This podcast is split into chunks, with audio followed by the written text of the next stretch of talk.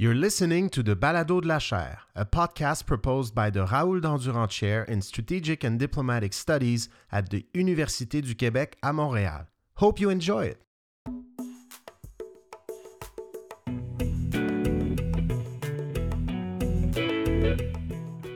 Donc, euh, merci à tous et à toutes d'être ici aujourd'hui en ce vendredi euh, sur euh, vendredi midi. Euh, je remercie tout spécialement mes étudiants du cours Paul 41-42 qui, euh, qui, qui viennent aujourd'hui pour entendre une conférence qui devrait être euh, très intéressante, ma foi. Donc, nous avons le plaisir aujourd'hui de recevoir le professeur Robert C. Lieberman, détenteur d'un doctorat de l'Université Harvard, et il est présentement professeur Krieger Eisenhower à l'Université John Hopkins de Baltimore, donc Go Oriole, où il enseigne la politique américaine. Il a auparavant été professeur à l'Université Columbia et professeur invité au Balliol College de l'Université Oxford. Dans une démarche liant sciences politiques et histoire, ses travaux portent sur le développement politique américain, sur l'importance des enjeux raciaux en politique américaine, sur les politiques publiques aux États-Unis, notamment ce qui a trait au filet social, et sur les transformations à travers le temps de la démocratie américaine. Il est l'auteur, co-auteur et co-directeur de plusieurs ouvrages qui se sont valus de nombreux prix, incluant Shifting the Color Line, Race in American Welfare State, Shaping Race Policy, The United States in Comparative Perspective, et The Oxford Book of American Political Development, qui a été bien utile dans le cadre de ma thèse de doctorat. Son plus récent livre, coécrit avec la politologue Suzanne Mettler, s'intitule Four Threats, The Recurring Crisis of American Democracy. Et dans ce livre, les auteurs identifient quatre facteurs qui sont venus ponctuellement à travers l'histoire des États-Unis menacer l'avenir de la démocratie américaine. Donc, je, suis certain que le professeur euh, Lieberman va en parler plus en détail dans sa conférence, mais juste évoquer rapidement que les quatre facteurs identifiés sont la polarisation, la volonté d'exclure certaines, certaines catégories de personnes du corps civique, la hausse des inégalités économiques et l'élargissement inconsidéré du pouvoir exécutif. Quatre facteurs qui peuvent euh, par moment, donc, venir menacer la démocratie américaine. Et bien entendu, toute ressemblance avec l'époque actuelle n'est pas nécessairement fortuite. Paru au cours de la dernière année de la présidence Trump, donc en 2020, cet ouvrage permet de mettre en relief ce qui lie la crise actuelle de la démocratie américaine aux crises antérieures, tout en en dégageant ce qui, ce qui en fait l'unicité. Le livre, donc, je le disais, est paru en 2020, avant l'insurrection du 6 janvier 2021 au Capitole, et avant que prolifère à l'intérieur du Parti républicain la rhétorique fumeuse du grand mensonge, le Big Lie, qu'ont repris à leur compte plusieurs candidats lors des dernières élections de mi-mandat. Ces élections, on le sait, ont été présentées comme une victoire pour la démocratie. Mais peut-on pour, autant croire que la crise démocratique américaine est derrière nous? Qu'est-ce que les résultats des récentes élections de mi-mandat nous apprennent à propos de l'état de la démocratie américaine? Donc, pour clore notre cycle d'événements, en lien avec les élections de mi-mandat de 2022. C'est un immense honneur pour nous, à la chaire Raoul Dandurand, de recevoir aujourd'hui le professeur Robert Lieberman. Professor Lieberman, we feel privileged to have you here today, and we are looking forward to hear you talk about the history, the current state, and maybe the future of American democracy.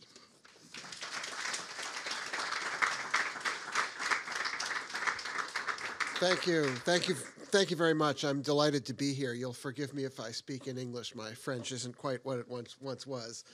Um, is this, this going to work? No, I guess I'll do it this way. Okay, there we go. Um, so, what I want to talk about today um, to to just to pick up on on um, Christophe's very uh, nice, uh, generous introduction, is what we might call the question of backsliding in reverse. We've heard a lot about democratic backsliding in the last few years in the United States and around the world, um, and I'll dive into this a little bit uh, in a moment. Um, and the question that I think animates us now, uh, uh, you know, I think I think people are getting a little tired of talking about democratic backsliding, even though it's still a really important subject. And the question that animates a lot of us now who are thinking about American democracy is what is it going to take to reverse the slide of democracy, um, to, to make backsliding go backwards, to re democratize the United States and other countries that are suffering from a democratic deficit? Um, and that's what I really want to uh, uh, begin to talk about today. And I'll, I'll do that in as, as, as Christophe uh, described by talking a little about a little bit of history, a little bit about the current state of democracy in the United States, um, and uh, and a little bit about the future. Although um, uh, political scientists are not good at predicting the future. The famous American uh, baseball player Yogi Berra is alleged to have said, um, "Making making uh, predictions is hard, especially about the future." Um, so I'll take keeping that in mind. I'll, I'll do my best. I will talk only a very little bit um, in my prepared remarks about the recent midterm elections, um, which are sort of the the the, the announced uh, subject of this series. Um, but I'm happy to talk about that in the question and answer period, um, if you'd like. So I'll begin. Um, again, I'll show a picture of the of the book. Um, the holidays are coming up. It's available for a very nice price on Amazon and at other fine booksellers. Um, and as Christophe described, what we do in the book is to describe um, um four conditions that we know from studying democracies around the world are, are dangerous or threatening to democracy. Um, one of the things that happened to my co-author Suzanne Mettler and, and me when um, after uh, uh, the 2016 election was we would start to have hallway conversations with people in our, our colleagues in our department who um, study other countries uh, where democracies um, are less have perhaps less well established than in the United States. And, and our colleagues who study comparative politics would say things to us like, oh, yeah, democracies come and go.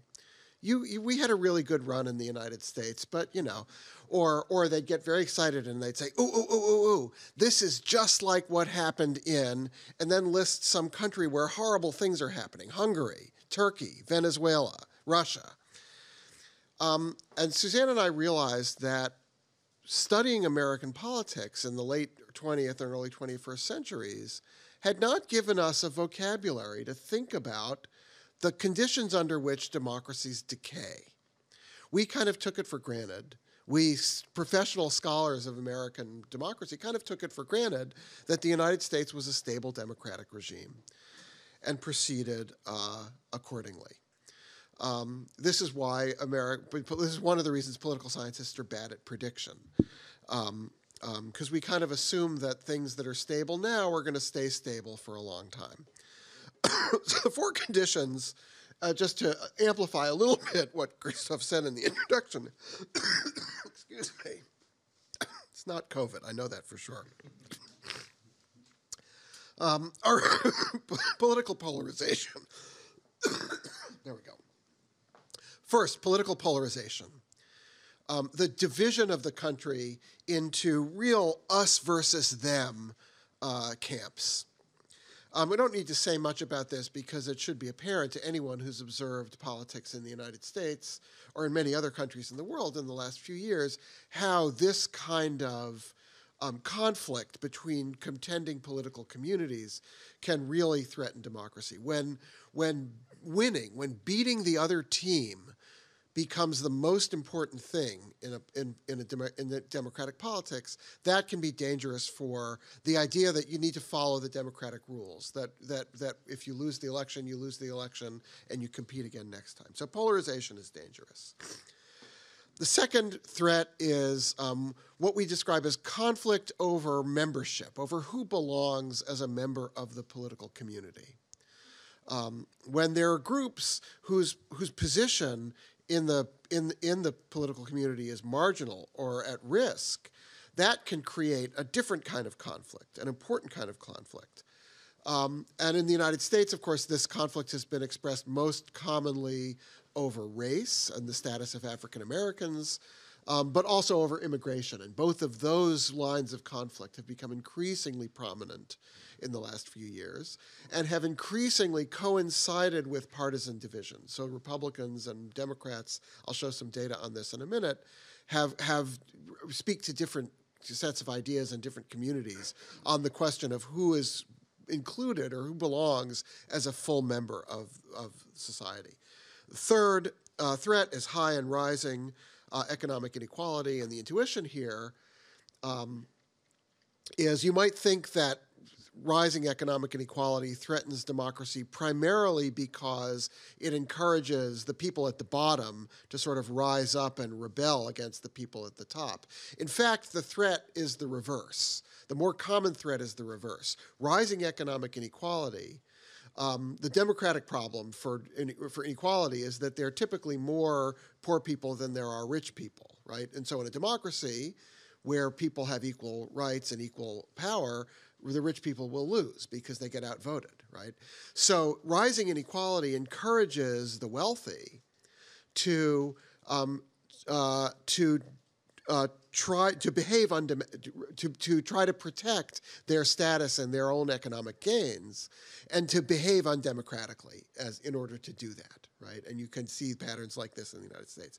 The fourth threat is um, is uh, what we call executive aggrandizement the growth of executive power the concentration of power in the hands of in the united states the president at the expense of the other branches of government particularly at the expense of congress um, that undermines the, the process of representation um, and, and, undermines the sort of um, separation of powers and checks and balances that in the United States, in the American Constitution, are designed precisely to prevent the concentration of power, to prevent a single person or a single group from gaining too much con- control over the levers of power.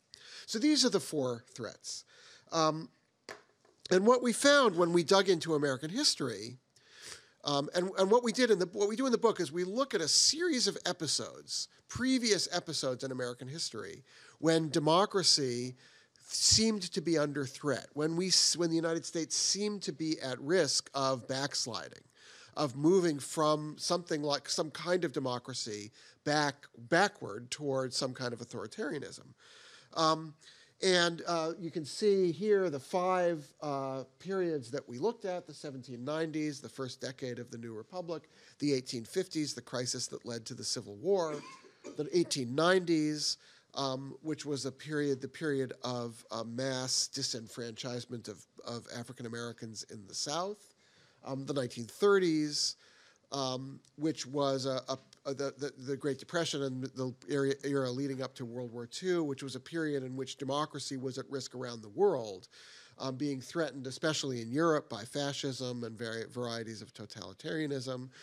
Um, and there was a serious fear, even in the United States, at the onset of the Great Depression, um, that democracy was at risk. And then the 1970s and the Watergate um, uh, um, uh, crisis, the parallels between Watergate and uh, the Trump era are, are, many, and I can talk about them more in the Q and A. Um, and so what you can see is that um, in each of these episodes, what we discovered, each of these episodes of democratic crisis or democratic threat was characterized by at least one, and in some cases, several of these threats.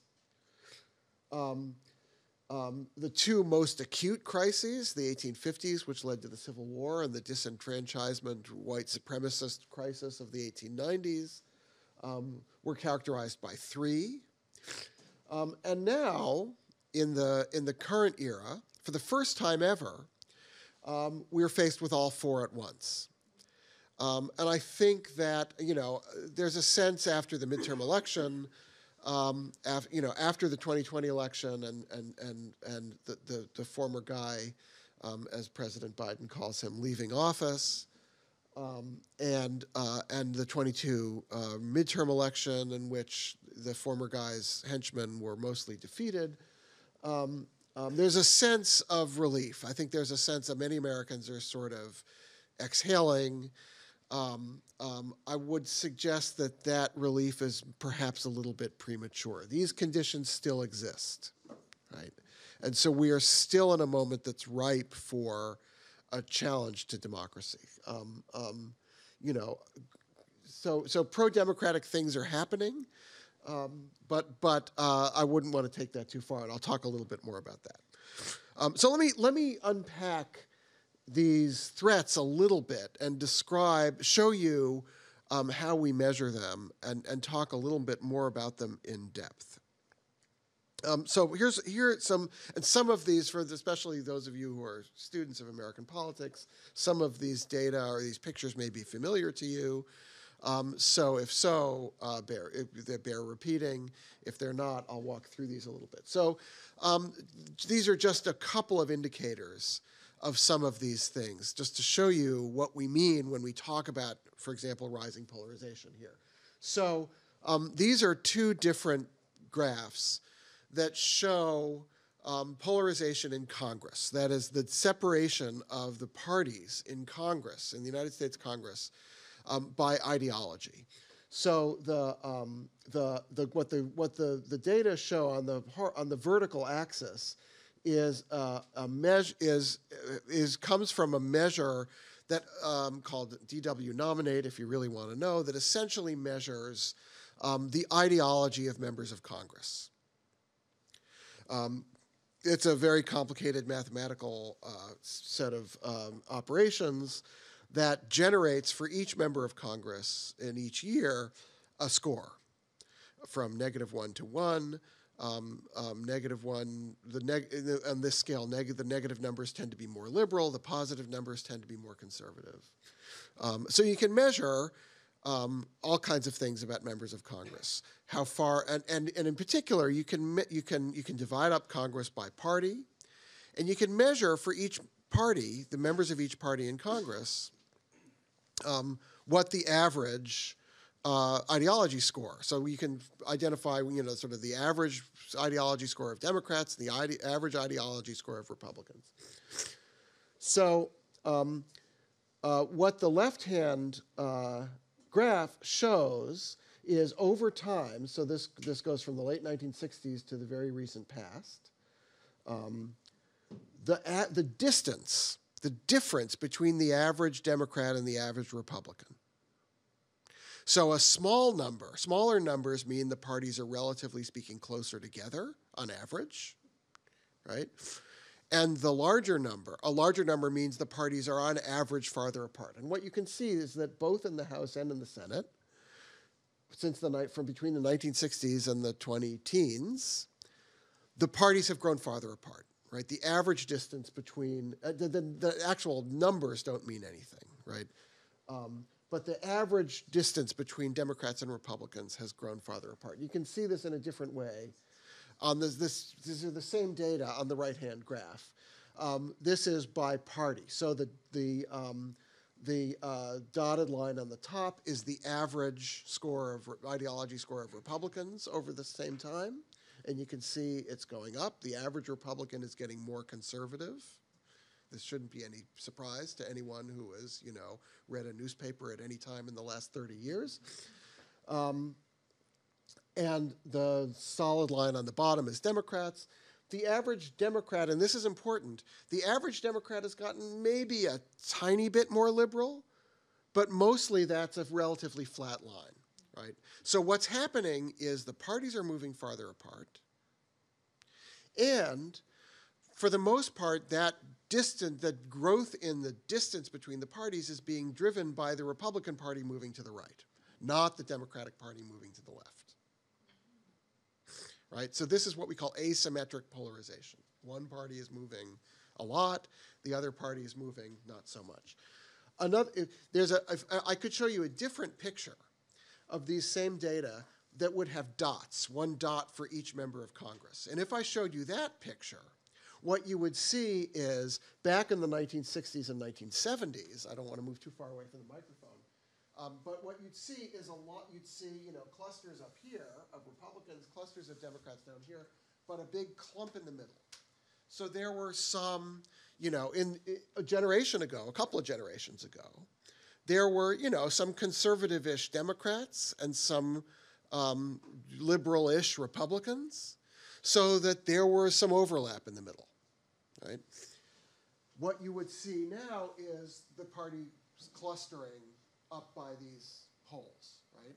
So the, the most conservative Democrat to, in Congress today is more liberal than the most liberal Republican, and by a, quite a distance, right? There's no overlap between the parties. So in Congress, this makes coalition building difficult. This makes compromise difficult.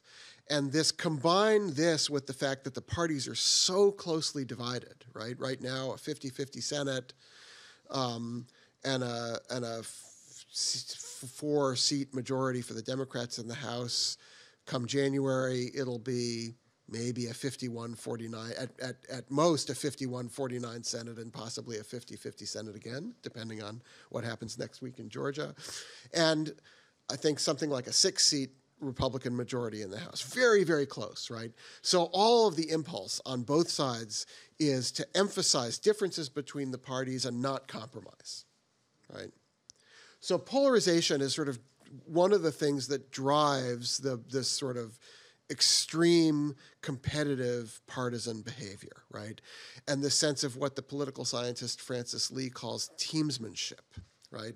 Think of parties not as sort of um, ideal uh, as not just as ideological uh, groups or as policy making groups, but as teams, right? And the goal of the team is what? The goal of the team is to beat the other team and to do whatever it takes, you know, mostly within the rules. But if you have to stretch the rules a little bit, yeah, so be it, right? To beat the other team? Another way of thinking about polarization, that, so that's polarization among political elites, among elected officials, and that's grown a lot. Another way to think about polarization is polarization among the public, right? You might think, well, this, yeah, yeah, members of Congress, elected officials are, are being pushed increasingly to behave in these extreme partisan conflictual ways. But what about the public? Most members of the public, most people are pretty reasonable. Um, the public, if you ask them about policy, they kind of cluster in the middle. They have a sort of normal distribution of policy views. Most people are pretty moderate. Mostly, that's mostly true. But consider this. This is a measure of what we call neg- of, of what, what's called negative partisanship. So here, what we're showing is um, the views uh, that people hold, opinions that people hold about their own party and about the other party. So these are number these are data from what's called a feeling thermometer. That is um, a survey question, it's a well-established survey uh, technique. Um, to ask you, so you get asked a question, you know, how cold, coldly or warmly do you feel about something? On a thermometer, right? Where um, where zero is really cold and 100 is really warm, right?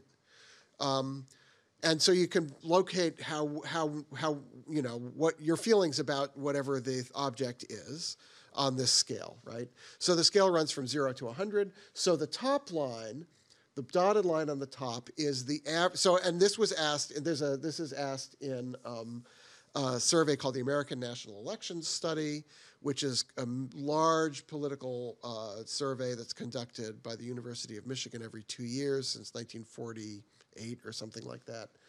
Great source of data because they ask the same questions every two years. Um, so the dotted line on the top is the average feeling thermometer score about your own party, whichever party you're from, right? So one of the questions you get asked is, "What party are do you identify with?" And then you get asked, you know, how do you on, a, on the feeling thermometer, how do you feel about the Democrats? How do you feel about the Republicans? Right. So this is what people say about their own party. People are pretty warm to their own part toward their own party, right? But it it hasn't changed that much since the late 1970s, right? People give their own party about a 70. That's pretty warm, right? Um, but look at the bottom line. The solid line on the bottom is people's views about the other party, right? So in the late 1970s, people, people not surprisingly, felt more warmly toward their own party than the other party, right? But not by a huge amount, right? So, you know, in 1978, your own party got a 70, the other party got a 50, right? Look what's happened to people's evaluations or feelings toward the other party over the last 40 years, 45 years, right? It's gone way down, right? So again, the gap between um, the other party, between your own, between your feelings about your own party and the other party, has grown on average tremendously, right? Um, and so increasingly, people are motivated people, ordinary citizens, are motivated in political life not by their affection for their own party, but by their dislike of the other party. Right. The best analogy I can think of for this is um, I'm a baseball fan. Um, um, and uh, um, I grew up in the Boston area, so I'm a Boston Red Sox fan. Um, um, uh, usually, when I say that, half the crowd walks out on me, but what are you going to do? So, you know, I like the Red Sox, and I'm happy when the Red Sox win, but what really makes me happy is when the New York Yankees lose, right? Same idea, right? You, the motive, you can be motivated both by your affection for your own team and by your dislike of the other team. Increasingly, it's dislike of the other team that motivates people. And this is compounded by what we call so and I'll talk a little bit more about this what we call social sorting the idea that we're sort of sorting ourselves into completely non-overlapping and antagonistic uh, political communities. I'll come back to that idea. So that's um, that's polarization. That's a sort sort of snapshot of ways to think about polarization and understand why polarization has become such an important source of, of challenge for American democracy, right? Um, it drives people to think about democracy as a game in which the goal is to beat the other team at all costs, rather than um, a, a, a, system of sort of creating accountable government through some kind of cooperation, right? Um, um, uh, uh, um, the political scientist Adam Przeworski defines democracy as a system in which parties lose elections. A system in which parties lose elections. But if losing the election means you're going to hand over power to a, a team that you not just moderately disapprove of, but really dislike and think is dangerous, right? The temptation and the incentives are to monkey with democratic procedures in order to make sure that the other team doesn't win. So that's um, that's uh, polarization. Let me talk a little bit about uh, um, um, membership, um, the boundaries of membership. Um, one way to measure, to think about this again over time, is to think about a, a, scale we call racial resentment. This is the, the, the sort of state of the art way of, me- of measuring um, racial attitudes among voters. Um, um, in the last 40 or 50 years, um, um, um, and, and it, it's, a, it's a sort of standard scale uh, of questions, again, from the American National Election Study, about people's attitudes about, ra- about racial groups. so high numbers on the scale are high levels of racial resentment or, or sort of modern day racism. People don't express um, um, um, um, direct racism the same way they used to in surveys. So this is an alternative way of measuring it. So high levels of high numbers on the racial resentment scale on the vertical axis are high uh, levels of, of what we might think of as racist attitudes. Lower level, lower numbers are lower levels. Um, and what you can see here, and, and the dotted line on the top is uh, Republicans. Um, these are these are white voters in this survey, right? The dotted line on the top is uh, uh, Republicans, and the dashed line on the bottom is Democrats. The solid line in the middle is everybody.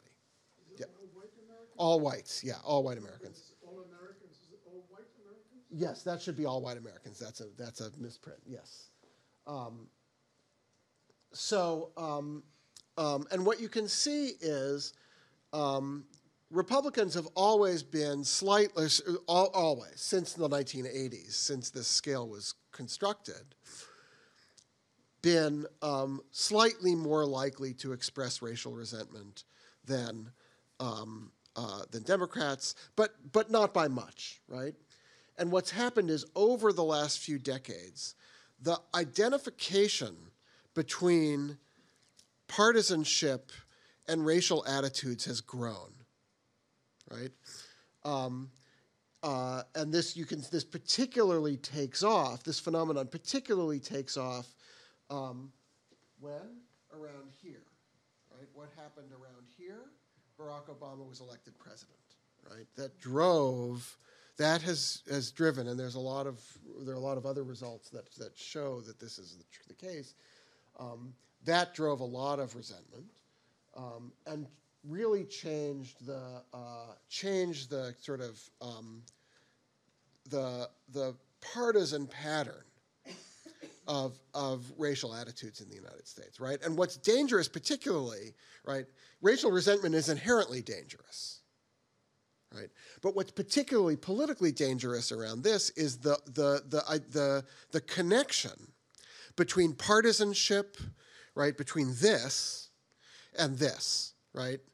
That that the that the what divides the parties increasingly is attitudes toward race and immigration. If we could, if we had a immigration, we could show the same picture for attitudes about immigration, right, and immigrants, right. So it's the it's the overlap between racial resentment, between racial attitudes, between these beliefs about who belongs as a legitimate member of American society. The overlap between that and partisanship is extraordinarily uh, dangerous and destabilizing to democracy. Um, so that's racial. That's one again one quick measurement of racial resentment. Um, rising economic inequality. Um, this may be a familiar graph to some of you. Um, these are data um, from the economists uh, Thomas Piketty and Emmanuel Saez, um, using uh, data from income tax returns in the United States. That's why it goes back to 1913. There was no income tax in the United States before 1913 and what they what so they they have the, these income tax data and the question is what share of total income in the in the country goes to the top 1% of income earners this is one way of measuring income inequality right how much income is get is it does do the most do the richest uh, people get right so a high number um, is high, high higher inequality. A lower number is lower inequ- lower inequality. I wouldn't say that's low inequality. It's lower inequality. And what you can see is a big dip in the middle of the 20th century, right? Really after the New Deal and really, really after World War II, for about 30 years into the 1970s and 80s. Inequality then begins to climb, and we are now in a situation, and it's drifted up even in the last couple of years since then, but we're now in a situation where inequ- income inequality is as high or higher than it's ever been since we've been able to measure it systematically in the United States, right? Um, so again, that and again that that increasingly tends to be identified with partisanship, um, um, and so so a- again another source of, of risk uh, to democracy. I don't have a picture or some or systematic data to show you about executive aggra- aggrandizement. What I'll say quickly about that is that um, increasingly, first of all, the presidency is a much much more powerful uh, office and instrument than it was 100 years ago. Um, number one. And number two, polarization and the inability of institutions like Congress to um, compromise and to make policy in a, in a, in a coherent way increases the temptation for presidents, presidents to act unilaterally, right? Um, and I think you'll see this again in the next two years. We're going back to a system of a situation of divided party control of governing institutions in the United States. Um, Congress, um, I'll make this prediction: Congress won't pass a lot of important legislation in the next two years. Um, and so, if President Biden wants anything to happen, he'll have to find ways to do it on his own. That's been a pattern that presidents of both parties have used in the last 30 or 40 years, especially, right? Confronted with a kludgy, uh, gridlocked, um, um, um, uh, slow moving Congress, um, presidents find ways to govern on their own. All right. Um, so, uh, what this adds up to is a lot of indicators of uh, democratic backsliding. Um, um, the decline of what we might call what we call cross-cutting cleavages. Um, these first two big bullet points are really restatements of the same thing. Um, um, and for the students among you, the names in in, uh, in parentheses are some of the political scientists who are most uh, closely associated with these ideas. Um, um, the decline of cross-cutting cleavages and the rise of what we call social sorting essentially describe the same thing, right? The the shift from a society in which everyone there are sort of multiple groups that people belong to that intermingle and interact um, and and overlap, um, so that you might be affiliated with one group with one group of people, but then affiliated with a different group with a different group of people. The people you work with, the people you go to school with, the people you go to church with, the people you um, belong to clubs with, are all a jumble of people of different kinds of backgrounds and attitudes and beliefs. Right, we're moving from that kind of society into a society of, of, of what my colleague Lily Mason calls social sorting, right, in which people are increasingly dividing themselves up according to into homogeneous groups by race, by religion, by uh, cultural background, by education level, and even by by geography, so that the people that you live near and work with and go to church with and do uh, uh, uh, activities with um, uh, tend to be people who are just like you, socially, racially, culturally, and politically, right? Um, so that um, we have not no longer sort of overlapping or cross-cutting communities, but totally separate communities. Right? This is a risk um, because this encourages uh, the idea that the other team we need to beat the other team. The other team is dangerous. If the other team took control, that would be bad. Right? And we need to do whatever we can to prevent that.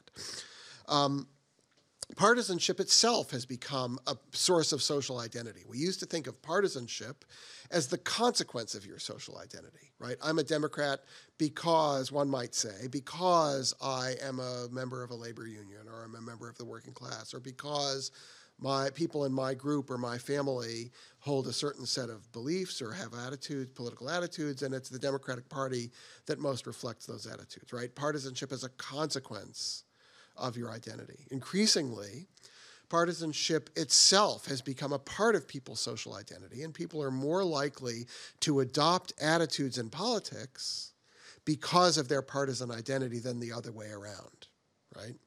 One tiny little uh, indicator of this, I don't have a slide on this, but it's kind of amusing, um, is uh, there has been a survey question that's been asked a couple of times. Um, um, would you be unhappy if your son or daughter were dating a member of the opposite party. Right. This is like if you asked my grandmother, would you, you know, would you want me to, if, if, if I would be okay if I married outside the faith, right? Which she would have had a heart attack on the spot, right?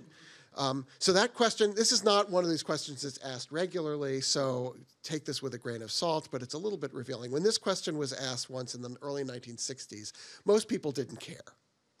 People who identified with one party or the other were more likely to care.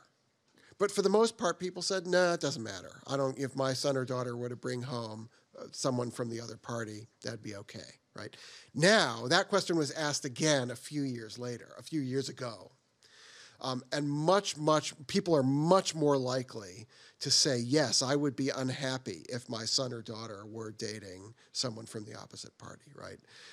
don't read too much into this. I take this as a tiny little piece of evidence of what I just said that partisanship has become a source of identity and not just a, a, a set of political beliefs. Um, and finally, I think um, um, um, one of the things to, to really worry about is that the Republicans have been behaving for a number of years as essentially an anti democratic party. Um, and Daniel Ziblatt, the political scientist at Harvard, has written uh, extensively about this. To have a conservative party that's not committed to democracy um, is actually quite a dangerous thing. Um, I can talk more about that. I don't want to uh, uh, uh, get into this. All right, so so that's the gloom and doom, and and um, um, as Christophe will probably tell you, that's not a very happy. It's not a book with a happy ending, right? Um, so, are there sources of what we might call democratic resilience, right? Are there signs, and most of these slides were made up before this past election. I've got one slide about the election.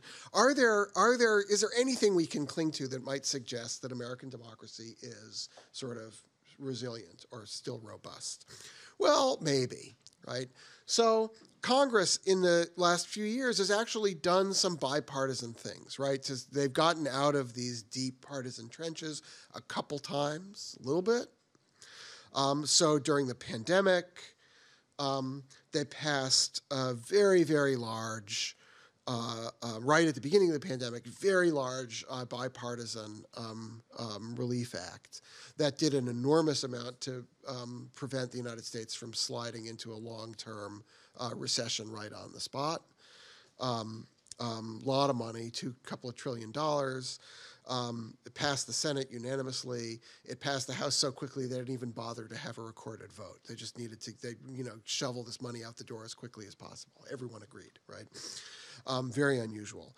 Um, in the first year of the Biden administration, a large, almost as half as large, more than half as large infrastructure uh, uh, uh, package um, passed Congress by uh, pretty substantial uh, majorities and with um, uh, with some Republican votes. These might not look like large numbers, but the pattern in Congress for the last 20 or 30 years has been that most important legislation doesn't get any votes from the other party, or at, or at most a handful, a small handful, right?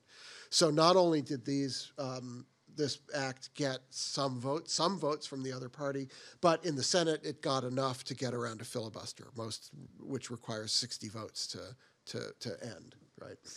Um, the second Trump impeachment, not the first one, um, but the second one um, actually got uh, Republican vo- votes in favor of impeaching him. Now, most of these 10 Republicans who in the House who voted uh, for impeachment are, are, now gone. They were either lost and defeated in primaries or chose to retire because they would have been defeated in a primary. Um, but seven senators, seven Republican senators voted uh, uh to convict him. Didn't come close to the number of votes needed to convict him, right? But that's the most votes uh, for conviction in an impeachment trial ever by senators of the president's party. Now, we don't have a lot of data. It was only the fourth impeachment trial in American history, but still. Um, and uh, um, the most recent Supreme Court nomination Again, small numbers, but not insignificant that Ketanji Brown Dak Jackson actually got three Republican votes. Um, the 2020 election. Um, um, and if uh, uh, uh, not not only did um, the former guy lose, um, but you know high turnout. Um, a lot of people voted even in the middle of a pandemic. Um, uh, the the the sort of big lie lawsuits uh, didn't go anywhere. Um, and state election officials resisted um, intense pressure to monkey with the election results and throw out election results and all of those things. You know about all of that.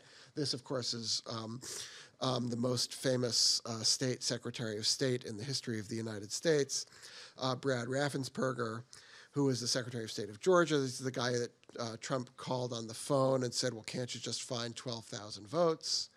Because um, that's what I need to win the election. Um, and Raffensperger, of course, said no, and he got reelected. Um, um, uh, increasingly, states um, began to reject partisan gerrymandering, which is the act of drawing legislative districts to, to create advantages for one party or the other. Don't get me wrong, there is still a lot of partisan gerrymandering in the United States. Um, but there was some evidence in the last few years that, um, and the Supreme Court uh, affirmed it a few years ago, said, said it's okay to do it. Um, but there is a, some evidence that some states are starting to push back against the idea that parties should be able to manipulate the electoral system in order to give themselves an advantage, which is essentially what partisan gerrymandering is. So these are two examples of partisan gerrymanders that were thrown out by courts one Democratic one in Maryland on the left, one Republican one in um, uh, North Carolina on the right. Um, so, so a little bit of evidence maybe that that that the pro forces of democracy are pushing back. This doesn't always work. Um, Ohio also had a partisan gerrymandering that the courts threw out. Um, but the state used it anyway, just ignored the courts and used it anyway. And there doesn't seem to be anything the court can do to stop that. Um, um, mass mobilization. Right? There was a moment in 2020, at least, when it looked like, or 2020 and 21, when it looked like um, um, there might be sort of a mass pro-democracy movement. So on the left, you have the Black Lives Matter upsurge in, in summer 2020 after the George Floyd murder in Minneapolis. Um, on the right, uh, you have uh, a, a, a big uh, pro-abortion rights rally um, um, from last year after the uh, um, uh, Supreme Court decision that overturned Roe versus Wade. Um, so, so um, there's some evidence that there that that that there's energy for some kind of social movement, pro-democracy social movement. Although um, those are very hard to build and sustain and and have an impact in a long-term way. So, uh, well, I think the jury's still out. Um, here's my one slide on the 2022 election. Um, the red wave that we all thought was coming. You See, if I had done, given this election, if I had given this, um, Christophe originally invited me to come before the election, um, which would have been very dangerous because I would have predicted, like everyone else, that the Republicans were going to run the table, and they didn't, and then I would never be able to show my face in Canada again. So it's, I'm really very happy that it worked out this way. Um, you know, the, the red wave didn't happen. The Democrats kept the Senate. That's the map on the left. Um, and the, the, the, the, the kookiest and election denyingest, Trumpiest candidates mostly lost. So Kari Lake in Arizona on the top, Blake Master is also in Arizona on the bottom.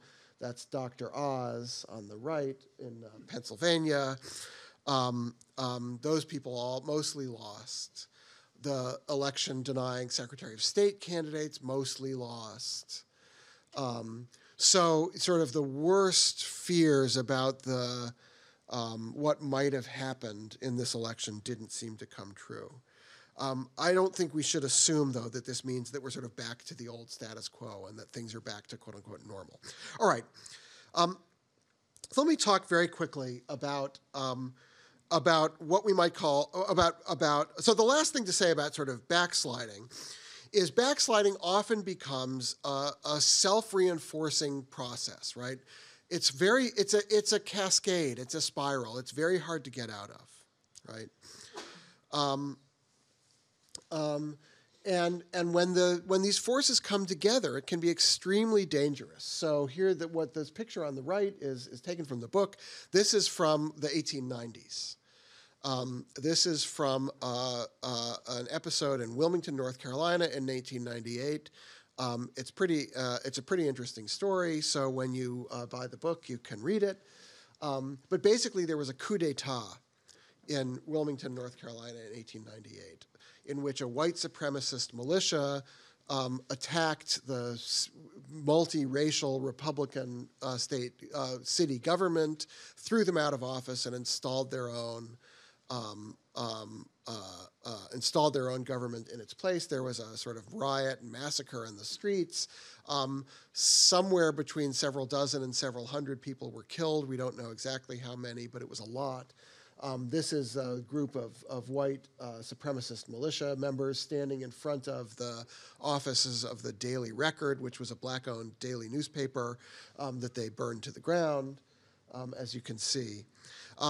So, backed by this kind of violence, in the presence of these multiple threats, backsliding, Democratic back, and this was the, the beginning of the process in North Carolina and around the South of, of just disenfranchising uh, African Americans, right, who had gained voting rights after the civil after the Civil War and had them taken away by the early 20th century, right, de-democratization. This is real backsliding. Um, this is not just rhetorical backsliding. This is real de-democratization, right?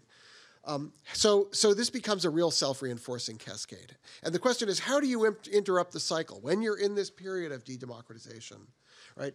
Is it, is it just is is the absence of threats sufficient to undo the the the harm that's been done by backsliding, right? Is a couple of elections in which the forces of democracy seem to win enough to reverse backsliding, especially if the threats are still in place, right? Typically, the resolution of these democratic crises that we identify in the book has have involved these kinds of reversals of racial equality, right? And this is an example, right? Um, right, the th- what seemed like a threat to democracy in the 1890s, the, the sense of threat and crisis had receded by, say, 1910 or 1920, but the cost of that of that tranquility was that black people who had had political rights in the South in the 1880 by the 1880s had lost them by the 1910s, right? So, um, so uh, is it possible to interrupt the cycle? So, what I would suggest, um, and let me do, I'll do this quickly. I've got a couple of slides that I'm not going to spend time on. Um, um, is um, is that, we, that there are other historical episodes that we can look at. So, this was the Gloom and Doom book. In my another colleague and I are working now on another book on these other episodes of democratization in the United States. So, what goes wrong when things go wrong? the question that we can turn to is now what goes right when things go right? And there are two particular episodes of what we might call democratization, and particularly racial democratization in the history of the United States. And these are what we typically call the two reconstructions. One is Reconstruction, which the historian C. Vann Woodward um, kind of retro named the first Reconstruction, right? Um, um, so uh, Reconstruction was the period uh, in the decades after the Civil War, when under uh, the uh, occupation by the army and policy set by Congress. Um, and vigorous prosecution by a series of Republican presidents, particular or, or a Republican president, particularly Ulysses Grant, um, actually the federal government actually worked to support democracy in the South and to support African American voting rights and civil rights and labor rights in the South. And you can see some pictorial evidence of this, right? Um, a series of amendments to the Constitution, a series of laws passed by Congress that empowered the federal government to actually enforce rights in the South um, and to fight against groups like the Ku Klux Klan that were trying to undermine them. Um, um the presence of the Army, um, which occupied southern states. The U.S., the, the United States Army essentially occupied the South until 1877, um, right? Um, so that was a period, that, and, and the, I think the correct way to understand Reconstruction as, as, is as one of the great democratizing eras in American history. Um, the second, of course, is what Woodward calls the Second Reconstruction, the great civil rights uh, revolution that lasts roughly from Brown versus Board of Education in 1954 until the early 1970s, right? And you can see um, some of the signal events of this. And what I've picked, the, the pictures that I've picked out here, similarly, like the first Reconstruction, um, emphasize the role that the federal government played in, infor- in, in creating the conditions for this kind of democratization and for, um, for enforcing rights against recalcitrant southern states. So, beginning with Brown versus Board of Education in the upper left, um, the top is that's Lyndon Johnson right after he signed the um, uh, Civil Rights Act of 1964, giving a pen to Martin Luther King. Um, Johnson was, you can see, you'll see pictures of Johnson um, signing bills, and he's got like this rack of pens and he was he was really good at using many many many pens to sign his name. So he'd like do a tiny little bit of a stroke with one pen and then you know and, and he'd use like 40 pens and then he'd have 40 commemorative pens that he could hand out to people who'd say i have the pen that johnson used to sign the blah, blah, blah act right? When in fact it was one of like 40 of them. Um, so he's signing this is the pen that he used to sign the civil rights act. He's giving it to martin luther king. Um, this is the Army enforcing the integration of Central High School in Little Rock, Arkansas in 1957. On the, the next two pictures, bottom left and bottom center, is um, the, in, the uh, integration of the University of Mississippi by James Meredith in 1962. That's Meredith in the middle. Um, that's the Army being called in to support his enrollment in the in the um, in the uh, uh, in the university. Um, the United States basically had to invade the state of Mississippi in order for this to happen. I'm happy to talk more about that. This is Meredith in between two of the key figures in this in, in this integration plan. On the left is John Doar, who was the Assistant Attorney General for Civil Rights. Um, representing the sort of legal authority of the federal government. On the right is Jim McShane, who was the chief United States Marshal. This is one of the uh, sort of armed, sworn armed law enforcement uh, arm of the United States government, right? Um, so both force and law of, on the part of the federal government, and not to mention, um, you know, the army, um, were uh, uh, uh, um, required to make this happen. Um, and here we have uh, um, uh, uh, protest against the labor union in Philadelphia. Again, the Philadelphia Plan, which was the uh, beginning of affirmative action in the United States, the idea that if you want to get a, the, the rule that said if you want to get a federal construction contract, you, uh, a contractor, union, construction company, what have you, can't discriminate on the basis of race. That was, a, again, a federal government action, right? The federal government, in fact, the President of the United States said, this is the rule. If you want to get a, by executive order, if you want to get a federal contract, you have to pl- comply by these rules. You can't discriminate, right? So, um, again, what is it that the first and second reconstructions have in common?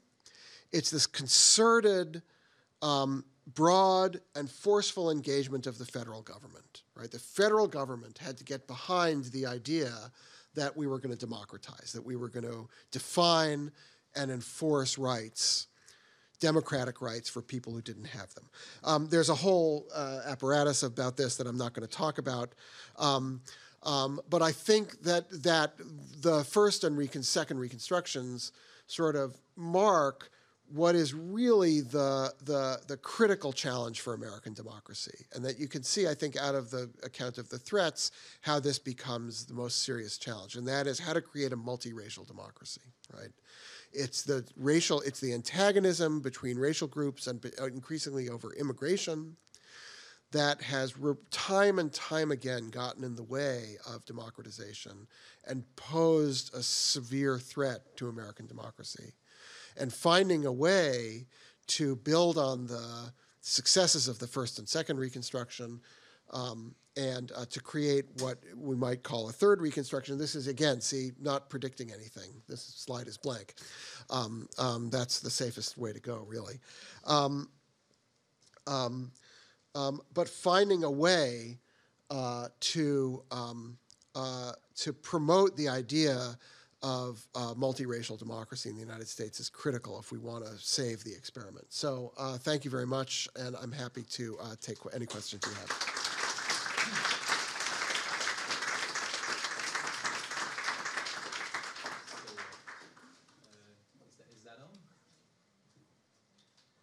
Thank you very much, uh, Dr. Lieberman. That was uh, very interesting, of course. And uh, you are invited if you want to submit question. There's a, microphone here, but I, I, just will use my privilege as the as the chair to to ask you uh, one question uh, for, for, to to start a conversation. So, in your book, you you identify, as you said, polarization as one of the four threats to democracy and as we know, of course, the United States have been in a process of polarization for a few decades, and this process shows no sign of slowing down.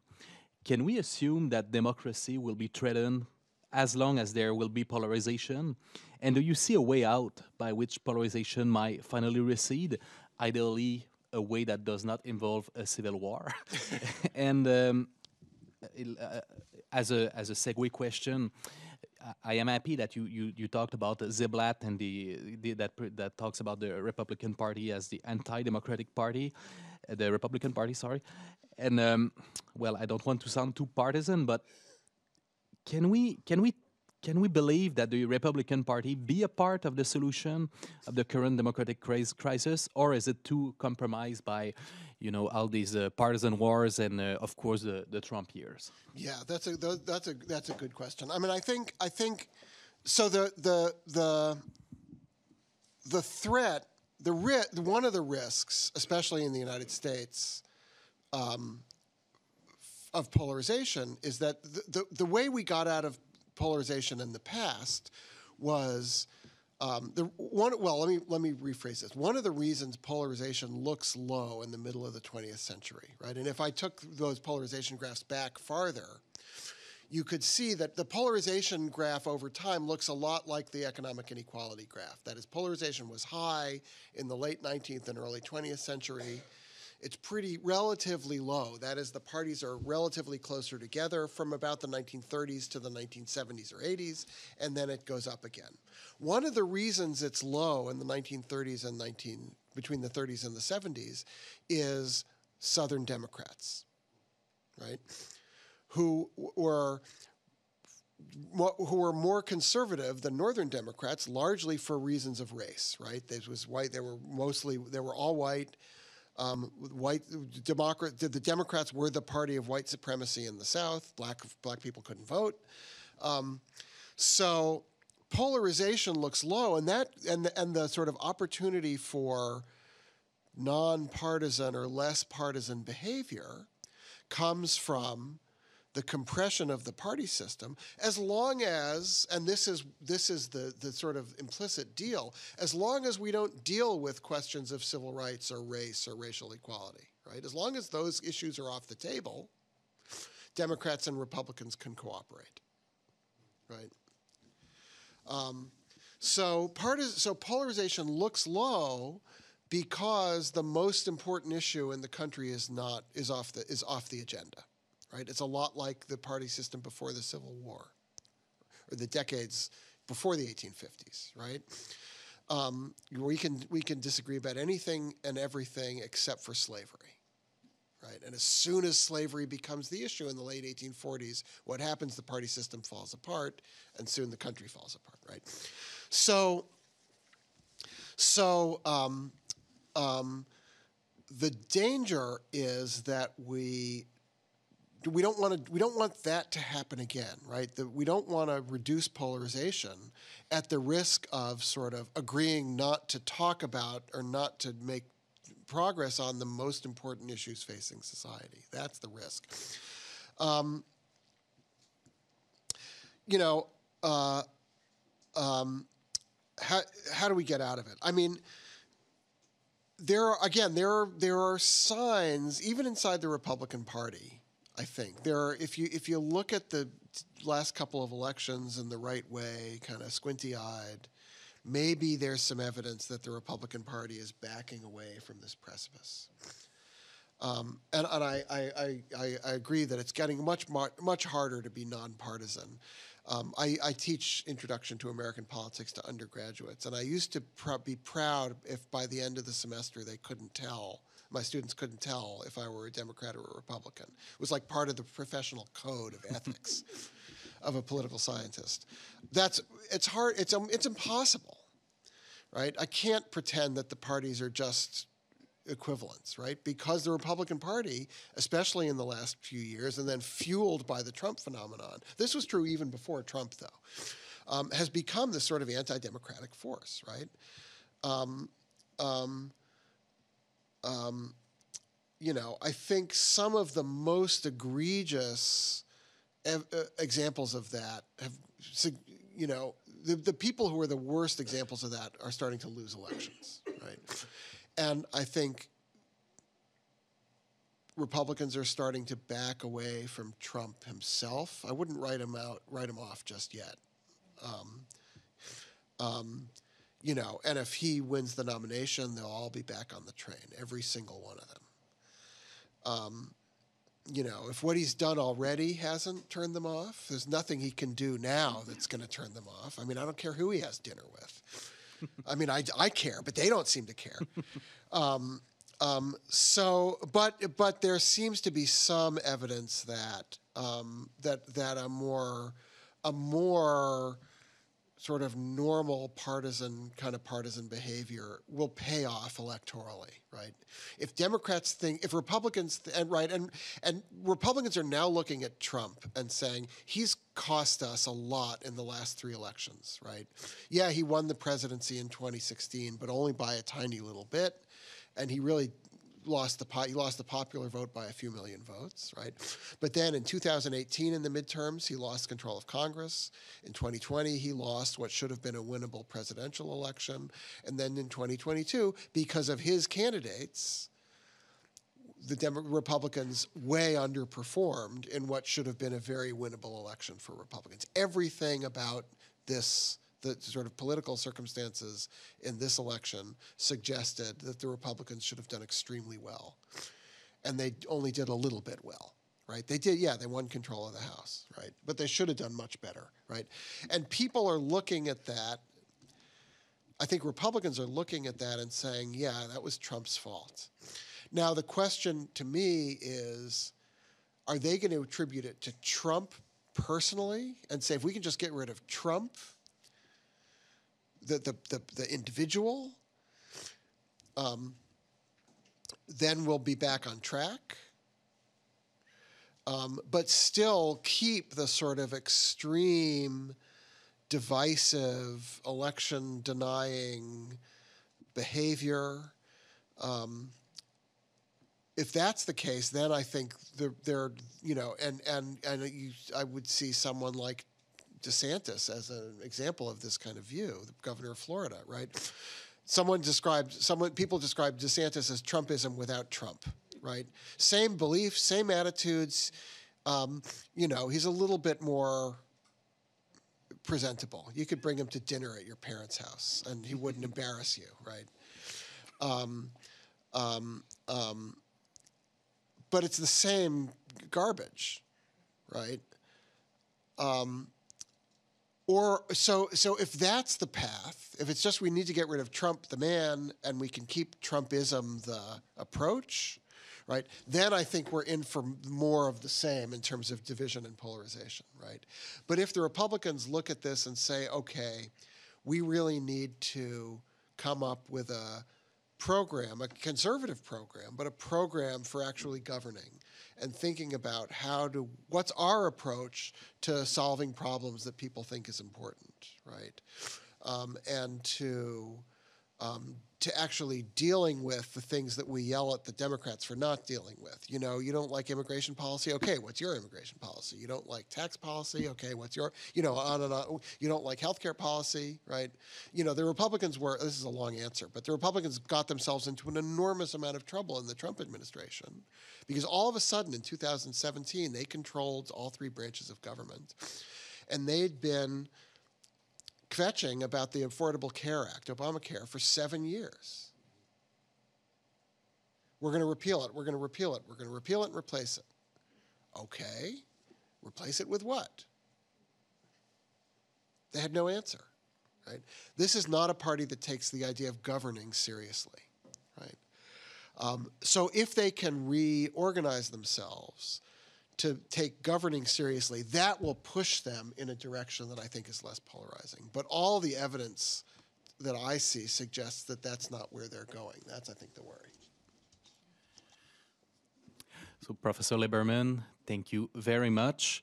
Unfortunately, our time is up and we don't have a Patreon to continue this conversation. Merci à tous et toutes pour votre présence aujourd'hui en ce vendredi midi.